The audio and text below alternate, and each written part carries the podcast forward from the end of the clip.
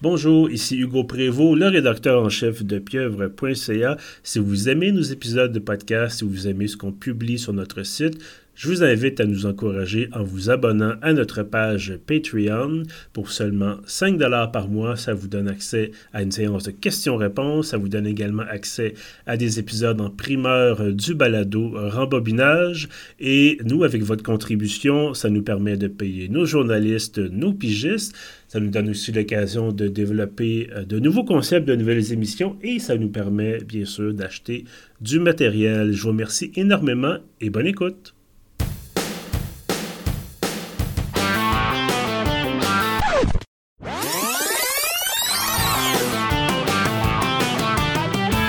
Bonjour Kevin, comment ça va?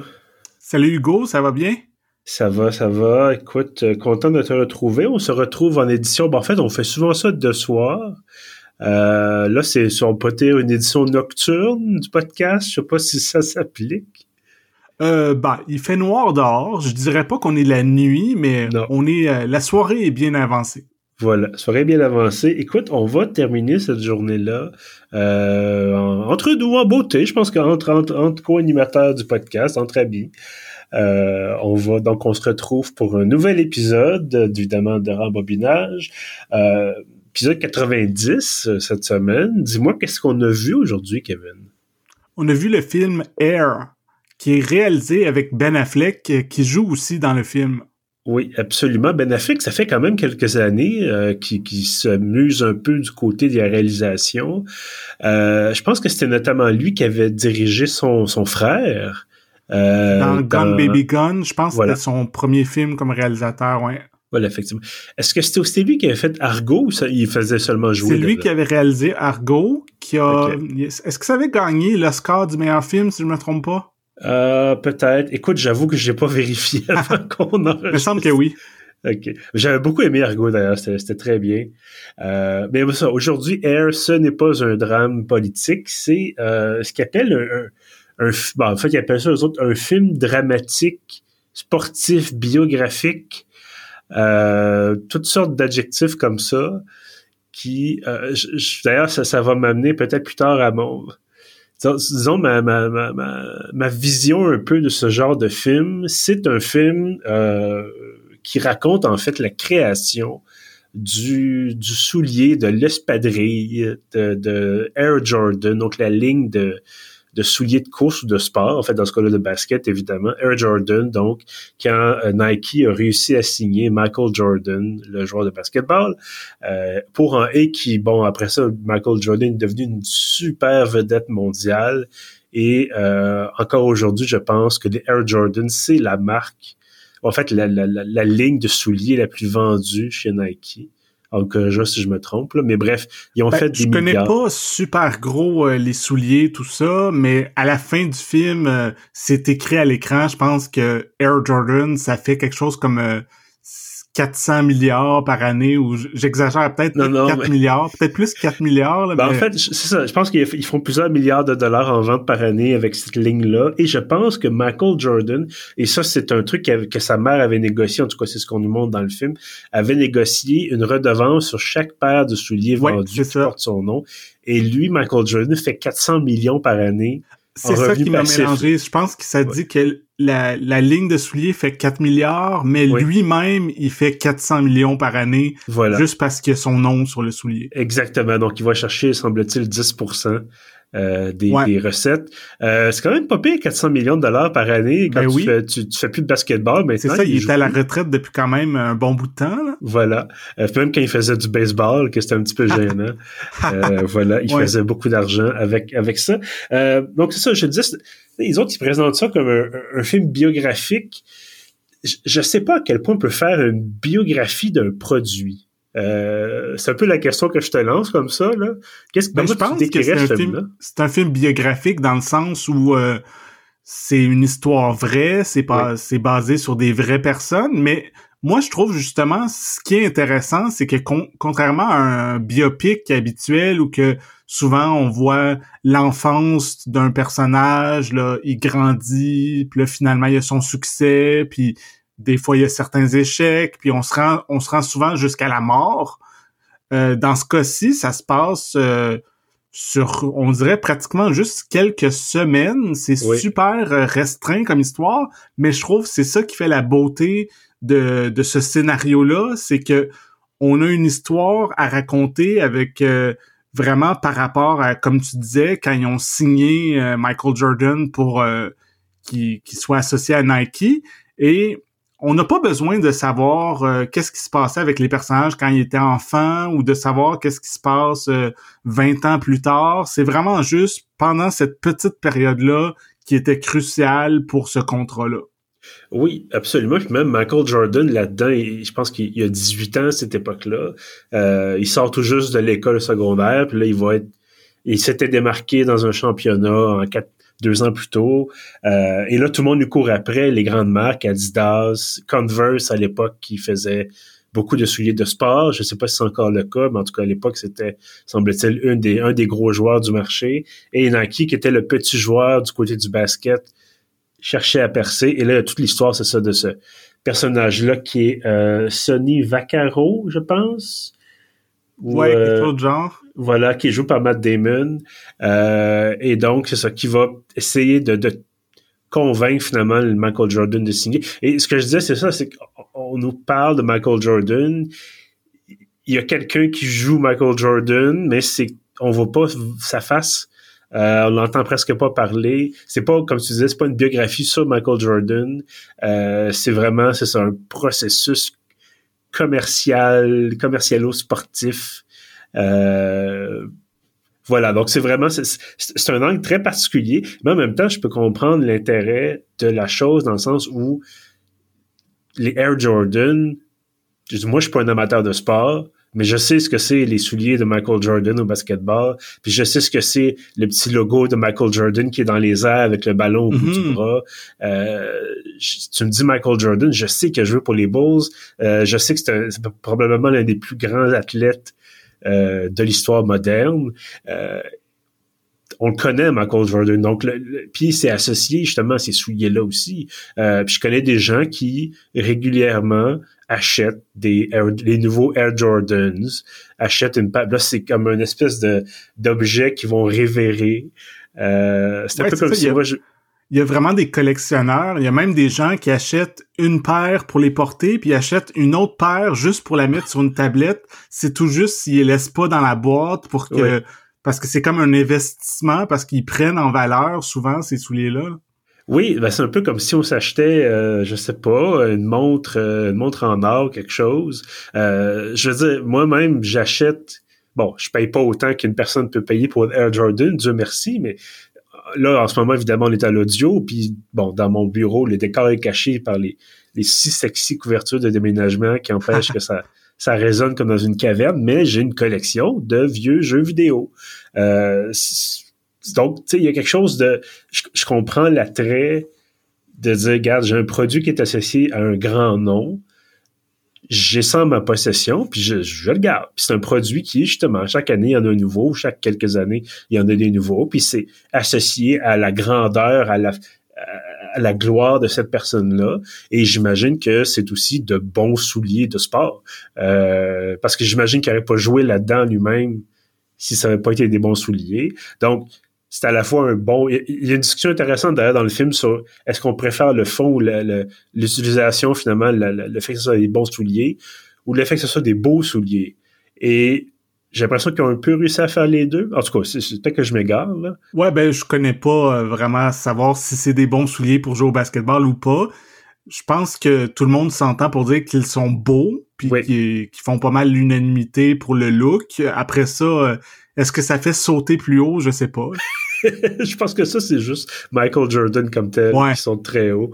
Euh, c'est un film qui se passe en 1984 et on nous on met beaucoup beaucoup beaucoup beaucoup d'efforts à nous expliquer que ça se passe dans les années 80. Vraiment. Euh, est-ce que toi ça, ça ça finit par t'agacer un peu peut-être? Euh, Ben c'est drôle, c'est comme je comprends ce que tu veux dire dans le sens que j'ai vraiment remarqué à quel point euh, dès qu'on peut, on va montrer euh, des bonbons ou des céréales de l'époque, on va voir des publicités, on va voir euh, des jouets ou n'importe quoi. Évidemment, la trame sonore, c'est presque sans arrêt du début à la fin, plein de succès des années 80. Oui. Euh, donc c'est ça, je comprends qu'il y a un petit côté un peu euh, artificiel, c'est vraiment on joue vraiment beaucoup sur la nostalgie, mais moi je suis je suis un enfant des années 80 puis euh, j'ai toujours gardé quand même une affection, presque une fascination pour cette époque-là, surtout la musique, je dirais. Donc j'avais quand même du plaisir à entendre tout ça, je trouvais que ça contribuait au côté divertissement du film, mais c'est sûr qu'en même temps c'est pas c'est pas super bien euh, utilisé. L'exemple que, que, j'avais en tête, euh, quand on voit, mettons, euh, on a fait un épisode sur Pulp Fiction, mettons des films de Tarantino ou, ou, même dans les films de les Guardians of the Galaxy de, de James Gunn, c'est des films où que la musique est super bien utilisée, que s'il y, a une vieille chanson, la tune elle va être super bien agencé à ce qu'on voit visuellement ou thématiquement dans le dans l'histoire, ça va marcher. Tandis que dans ce cas-ci, c'est vraiment genre ah ben ça nous prend une autre tune, une autre tune, une autre tune, puis c'est un peu plaqué. Oui, oui, absolument. Puis moi, je me rappelle surtout on a, beaucoup de, plans très très courts sur ah quelqu'un est en train de jouer un jeu vidéo portatif de l'époque. Mm-hmm. ou euh, ben on rentre dans le laboratoire ils font les souliers ben ah ben un plan très court sur la manette de le joystick de l'ordinateur Tandy qui, sert à rien finalement tu sais dans le dans le contexte. Euh, ou tu sais ah on, nous montre un, Mac euh, un, ordinateur un ordinateur Mac de l'époque c'est bon sais, à limite, OK, moi aussi, j'aime ça les années 80, puis la musique, c'est le fun, puis j'étais content de... Quand ils rentrent dans l'entrée du, du, siège social de Nike, c'est un logo qui est néon, je trouve ça très bien. Moi, j'aime tout ce qui est, tu bon, couleur néon, un peu euh, cyberpunk et tout ça, euh, rétro. Euh, mais effectivement, il y a des moments c'était comme, OK, tu sais, vous êtes allé chercher un budget pour de la musique, c'est correct, la musique est pas mauvaise. mais c'est ça, comme tu dis, c'est pas nécessairement adapté à euh, au contexte. D'ailleurs, il y a, toute une espèce de partie où deux personnages discutent euh, de, la chanson euh, Born in the USA de, et Bruce Springsteen. De Bruce Springsteen, excuse-moi, je cherchais le nom dans ma tête. Bruce Springsteen. Et il essaie un peu d'appliquer ça à leur propre situation. Puis j'étais comme, vous n'êtes pas allé à la guerre, vous n'êtes pas allé au Vietnam, vous n'avez pas, vous avez pas été en prison, vous avez pas, le système vous a pas laissé tomber, vous êtes dans une compagnie qui vaut, plusieurs centaines de millions de dollars, sinon un milliard, puis vous vendez des espadrilles. Euh, je peux comprendre un peu l'idée de, rêve américain, euh, liberté, tout ça, puis entrepreneuriat, ok, mais même si vous faites un passage de dialogue où vous dites ah finalement tu sais pendant longtemps je chantais cette chanson là le matin dans mon auto. C'est le personnage de Jason Bateman qui dit ça euh, qui est le patron de Matt Damon dans le film. Il disait chaque matin tu sais je chantais ça dans mon char pour me, me primer me pomper puis je me suis rendu compte que ces paroles là c'est super déprimant. Euh, c'est un peu comme les gens qui diraient qui diraient ah oui Rambo 1 c'est c'est super tu sais super euh, euh américain puis c'est c'est c'est masculin puis finalement c'est c'est ça, c'est un vrai vétéran du Vietnam qui est complètement abandonné par le système. Mm-hmm. euh, et qu'il y a des moments comme ça, puis tu dis, tu sais, ça revient un peu à ma, prémisse, c'est j'ai aimé le film, c'était bien, c'était sympathique.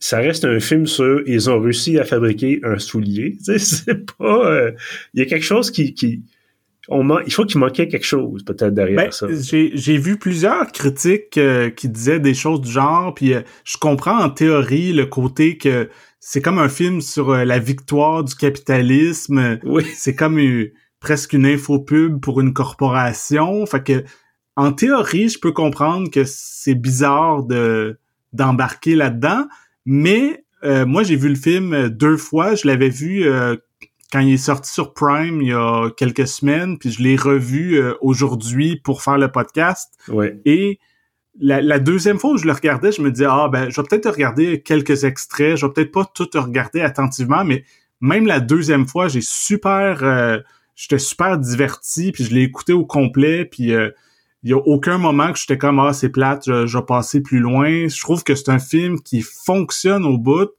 malgré euh, que oui, c'est ça, c'est sur une corporation, le capitalisme, tout ça, je trouve que c'est tellement une histoire qui, je, reviens là-dessus, c'est une histoire qui est bien racontée, que les, la façon que les scènes s'enchaînent, euh, il y a pas de temps mort, on est tout le temps ah ok il va se passer ça, il va se passer ça, puis euh, tu oui les dialogues, il y a certains trucs que parfois t'es comme bon ok euh, est-ce que c'est vraiment justifié euh, les comparaisons et tout ça, mais c'est bien écrit quand même et si tu tu y réfléchis pas trop parfois tu te laisses porter par ça.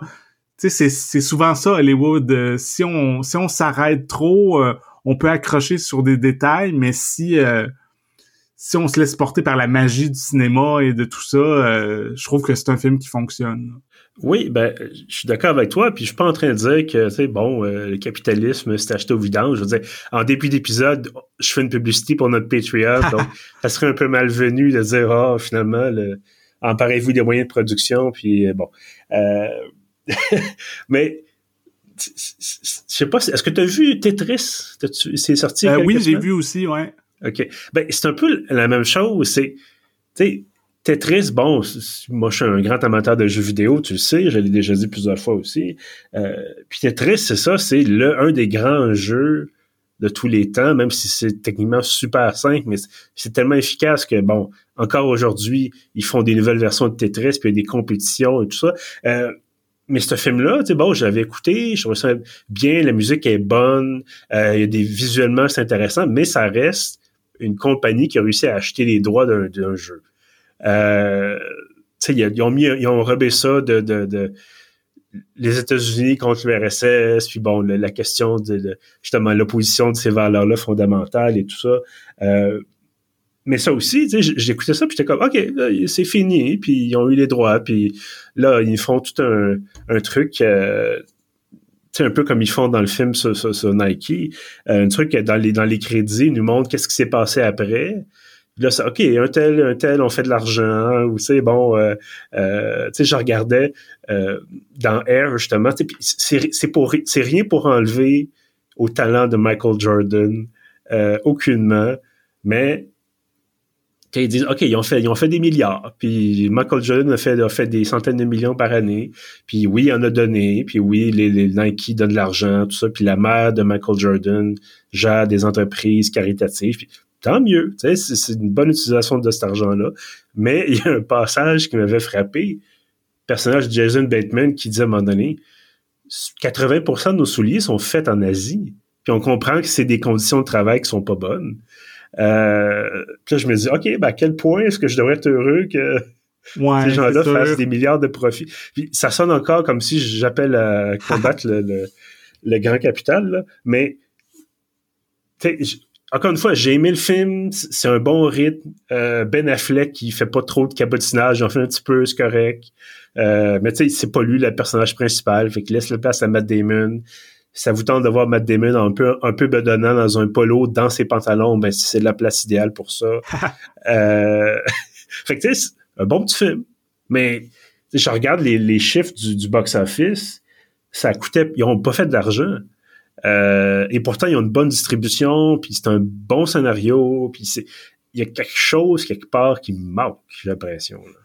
Euh, ben moi je trouve pas. C'est sûr que regarde, c'est pas euh, un film à effets spéciaux, une méga production qui va mhm. attirer peut-être les foules, mais moi c'est justement ce que j'aimais du film, puis aussi ce que je voulais dire euh, que par rapport à ce que tu dis, tu sais, c'est ça, c'est un film sur du monde qui font de l'argent, puis les corporations, tout ça, c'est que ce qui, ce qui moi m'a vraiment touché ou euh, c'est le côté humain quand même parce que c'est toute l'histoire du personnage de Matt Damon que dès le début du film on voit que c'est quelqu'un qui va à Las Vegas c'est vraiment un gambler.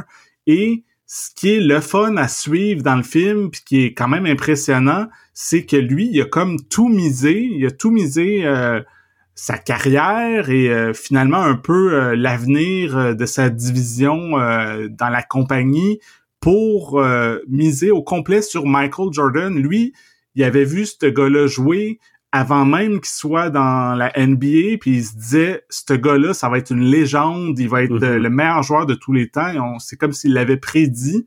Et vu qu'on sait que le, tout le monde connaît, comme tu disais tantôt, tout le monde connaît Michael Jordan, on sait que ça va devenir un grand joueur, on sait que Air Jordan, ça va être un méga succès. C'est le fun de voir que ce gars-là s'accroche à son euh, à son rêve, à son idée, même s'il y a plein d'obstacles, euh, presque tout le monde lui dit que ça marchera pas ou essaye d'y mettre des bâtons dans les roues, mais lui, il persiste, tout ça, puis c'est ça qui est le fun à voir, comme je disais, le côté humain. Et oui. en plus du personnage, de tout ce qui se passe, c'est le côté euh, movie star, tu sais, star de cinéma.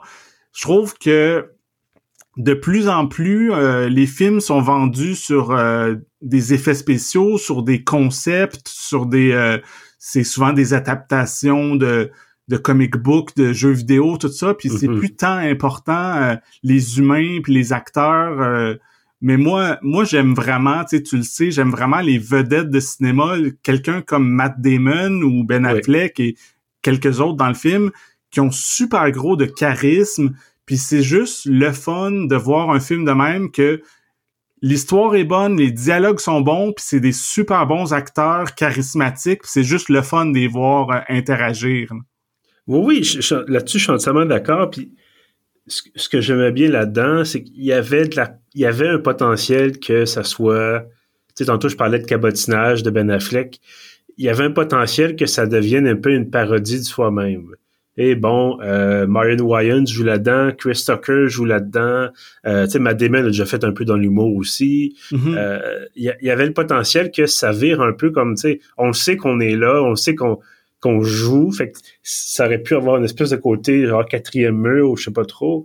Euh, ou tu sais vraiment y aller à fond dans les références puis à fond dans les, sous-entendus puis tout ça puis tu sais on a comme on disait tout à l'heure il y a une espèce de, de, de de séries de références plus ou moins euh, subtiles, mais c'est jamais... Euh, tu, tu parlais des gens qui sont très humains. Euh, Matt Damon, effectivement, il est là, puis tu vois qu'il aime son travail. Même si dans les meetings, il trouve ça mortellement ennuyeux, euh, tu vois que tu sais, il regarde des matchs de, de, de, de championnat de d'école secondaire. Il va, il va dans des écoles secondaires, parle aux joueurs. Et il parle quand il va faire son épicerie, il parle aux commis au comptoir qui s'intéressent au basketball. Euh, tu sais, il est vraiment comme, il aime ça. Puis il aime ça pour le plaisir d'aimer ça. Pour, t'as pas l'impression qu'il est là pour l'argent. Tu sais, t'as un personnage de d'agent sportif euh, qui est complètement détestable, euh, mais qui est un bon personnage parce que justement, il est détestable, mais on comprend pourquoi il est détestable. Euh, tu sais, peut-être qu'éventuellement, on fera un épisode sur Wall Street. Euh, ça, j'ai revu il n'y a pas si longtemps que ça, puis mm-hmm. j'y pense depuis ce temps-là. Mais le personnage de Gordon Gekko dans Wall Street, euh, détestable. Mais on comprend pourquoi il l'est. Donc, c'est un peu l'attrait du bonhomme. Euh, donc, je sais je sais pas comment l'expliquer de façon très claire et c'est très pratique parce que c'est l'objectif de l'émission d'expliquer les choses de façon le plus claire possible. Mais euh, ce que je veux dire là-dedans, c'est que c'est une expérience cinématographique intéressante et c'est comme tu dis, pas de pas de fioritures inutiles, pas de trucs de concepts bizarres où on, on essaie des choses. Euh, j'ai vu, je fais une autre parenthèse, mais j'ai vu Inside récemment avec William Defoe. Euh, je sais pas si tu l'as vu. Non, je pense pas. OK. Euh, ben écoute, c'est un type qui est coincé, il fait un cambriolage dans un dans un penthouse et euh, il, coincé, il se retrouve coincé là-dedans parce que la domotique est en panne, il peut pas sortir, il peut pas appeler personne, euh, il n'y a pas vraiment de bouffe, il n'y a pas vraiment d'eau d'eau courante, fait il est pogné là-dedans, puis c'est Willem Defoe, donc petit à petit il devient fou dans le film. Euh, je pense que c'est écrit dans son contrat, un peu comme euh, euh, bref. Et donc et c'est un film à concept. sais, il est tout seul, euh, c'est un huis clos, donc là, on est vraiment dans quelque chose de classique, bien structuré, ça roule bien. Euh, je pense que ça dure deux heures. Euh, dans deux heures, euh, un petit peu moins que deux heures, ouais. Voilà. Et c'est pas trop long, c'est pas trop court non plus. J'en aurais pas pris vraiment. Je pense qu'on a fait, on avait fait le tour de l'histoire, mais j'ai pas pensé qu'il y avait des longueurs. Donc, tu sais, c'est un bon film et j'avais pas besoin que ça soit le plus grand chef-d'œuvre ou le film le plus flyé que j'ai vu récemment c'était intéressant. J'ai pas, je me suis pas ennuyé. Puis voilà, je pense que ça a ouais, été. Ben, c'est exactement ça. Euh, là-dessus, on est quand même d'accord. Je trouve pas que c'est un chef-d'œuvre, mais je trouve que c'est une bonne vue, c'est un bon divertissement. Oui. Puis, comme je disais, c'est vraiment le côté. Si vous aimez ces acteurs-là, euh, surtout Matt Damon, qui est quand même le rôle central, c'est un peu comme euh, dans d'autres films qui étaient des films euh, comme tu disais drames sportifs, etc.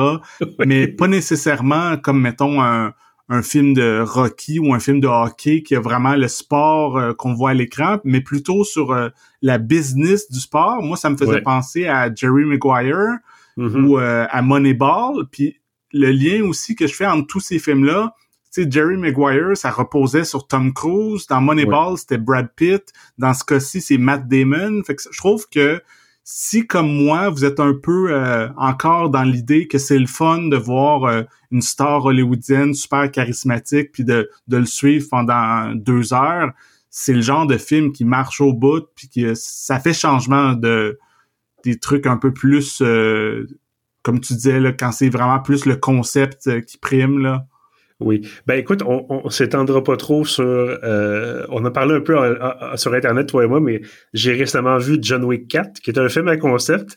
Euh, qui, qui, donc ça, ça c'est peut-être ben, ouais. notre extrême. mais c'est un peu les deux en fait. Ce qui est drôle, c'est que oui, euh, tu sais, les John Wick, c'est vraiment des films d'action, c'est beaucoup les chorégraphies, les combats, les cascades, mais je trouve quand même aussi que ça serait pas la même chose sans Keanu Reeves oui. Qui est vraiment une présence euh, assez unique. Puis euh, je pense pas, je peux pas imaginer un John Wick sans euh, Ken Reeves. Non, ben c'est comme imaginer un The Witcher sur Netflix sans et là j'ai son nom m'échappe, mais bref l'acteur voilà, voilà, qui s'en va, là, qui fait une dernière saison, qui va sortir bien cette année, dans le mois prochain, je pense. Et après ça, il va être remplacé par un autre acteur qui est l'un des frères Evans, mais qui est pas le pas le celui qu'on connaît. Donc, euh, bref, effectivement, ça, ça, repose beaucoup sur les acteurs et je suis content de voir que encore une fois, il n'y a pas. Tu sais, bon, Chris Tucker, il aurait pu faire des niaiseries. Euh, Marlon Wayans aussi. On s'entend qu'on les a connus comme acteurs comiques. Euh, puis là, c'est ça, c'est vraiment, il y a un peu de, rigolade, un peu, là, c'est un peu, Chris Tucker fait un peu du Chris Tucker, mais euh, on n'est pas dans, dans, euh, euh dans heure limite, là, on n'est pas... bon, c'est pas, c'est pas le cinquième élément non plus, là. Non, voilà, ah, écoute, ça aurait été c'est une bonne occasion de vous rappeler d'ailleurs que le cinquième élément, c'est un excellent film. Est-ce que est-ce qu'on trouve Air sur les plateformes? Ben le film a été produit par Amazon, donc euh, il est en exclusivité sur Prime, la plateforme d'Amazon. Et je pense, j'ai vérifié, il joue encore en salle, euh, comme à Montréal, il joue au Forum. Euh. Donc, il doit être pas mal en fin de carrière, mais si vous préférez le voir sur grand écran, il est encore à l'affiche. Bon, parfait. Ben écoute, à ce moment-là, j'imagine que toi et moi, on va recommander Air. Oui, moi je le recommande euh, fortement. Je trouve que, encore, je me répète, mais c'est vraiment un bon divertissement. Puis euh, surtout si vous aimez ces acteurs-là, euh, ça vaut vraiment la peine. Excellent. Ben écoute, moi aussi je le recommande, malgré c'est ça, des, petits questionnements philosophiques en arrière, mais à la limite, c'est pas le premier film qui, qui met de l'avant le fait des gens que les gens gagnent de l'argent. Je veux dire, moi j'avais aimé Richie Rich dans le quand j'étais jeune. Euh, donc, j'écoutais la bande à Picsou. Donc, il n'y a pas quelque chose. À un moment donné, il faut, choisir ses combats. Euh, dans ce cas-ci. Euh, Sûrement ben, que Oncle Picsou, il y avait des, des manufactures en Asie puis qu'il abusait des travailleurs. Exactement, exactement. Kevin, merci d'avoir été avec moi pour cet épisode de Rembobinage. Merci à toi, très agréable. Et donc, merci évidemment à ceux qui nous écoutent. On se retrouve pour un prochain épisode très bientôt. On a toujours des films intéressants qui sortent. Euh, toujours. Bon, d'ailleurs, tu peux nous parler. Je pense qu'on a déjà le titre de notre prochain, de notre prochain film. Celui qu'on fait sur le Patreon? Euh, non, non, ben, en fait, on peut parler du Patreon, mais on peut aussi parler euh, qu'on est en contact pour avoir un lien de visionnement. Je pense que c'est un film québécois, non?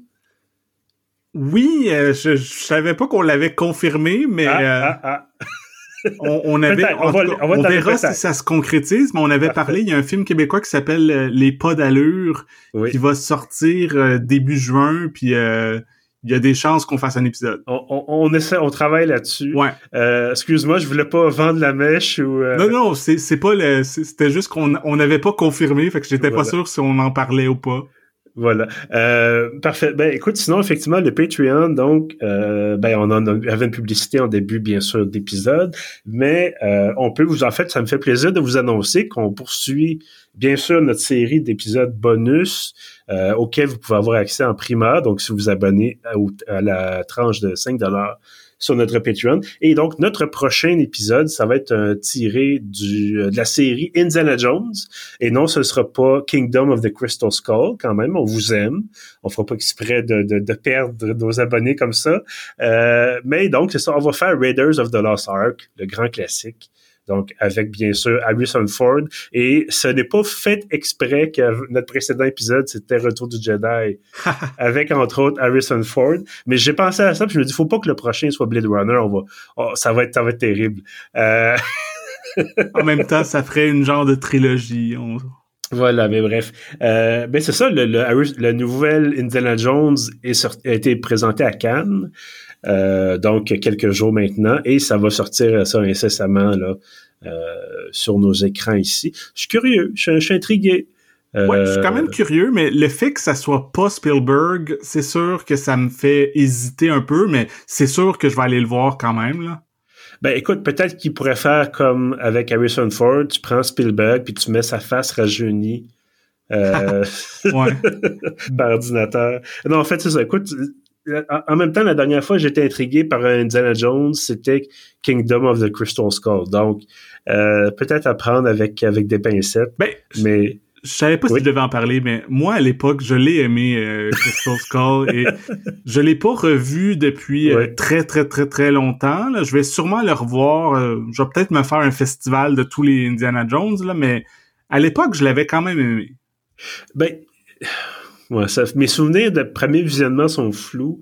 Euh, je me souviens surtout de l'avoir revu il n'y a pas si longtemps que ça, puis d'avoir trouvé ça comparativement aux trois autres. Moi, mon plus, mon préféré, c'est euh, le troisième avec euh, Sean Connery. mais bon, c'est ça. C'est ça, c'est des films qu'effectivement tu vois quand tu es jeune, ça reste avec toi, puis là tu les revois, tu les revois, tu les revois, puis là finalement ça devient une espèce de film culte pour ta propre collection. Enfin, donc voilà, le prochain épisode sur les Patreons, ça va être euh, les aventuriers de l'Arche perdue et on aura évidemment l'occasion de vous en reparler. Ça va être pour le mois de juin qui s'en vient assez vite. Euh, possiblement pas le 1er juin, mais dans ces eaux-là, donc début du mois, ça va être le nouveau, euh, le nouvel épisode sur Patreon. En attendant, je vous invite à vous abonner à la page Facebook du podcast. On a évidemment nos annonces comme ça, les prochains films, euh, des bandes annonces, on a nos critiques cinéma de pieuvre qui se retrouvent là-dessus aussi.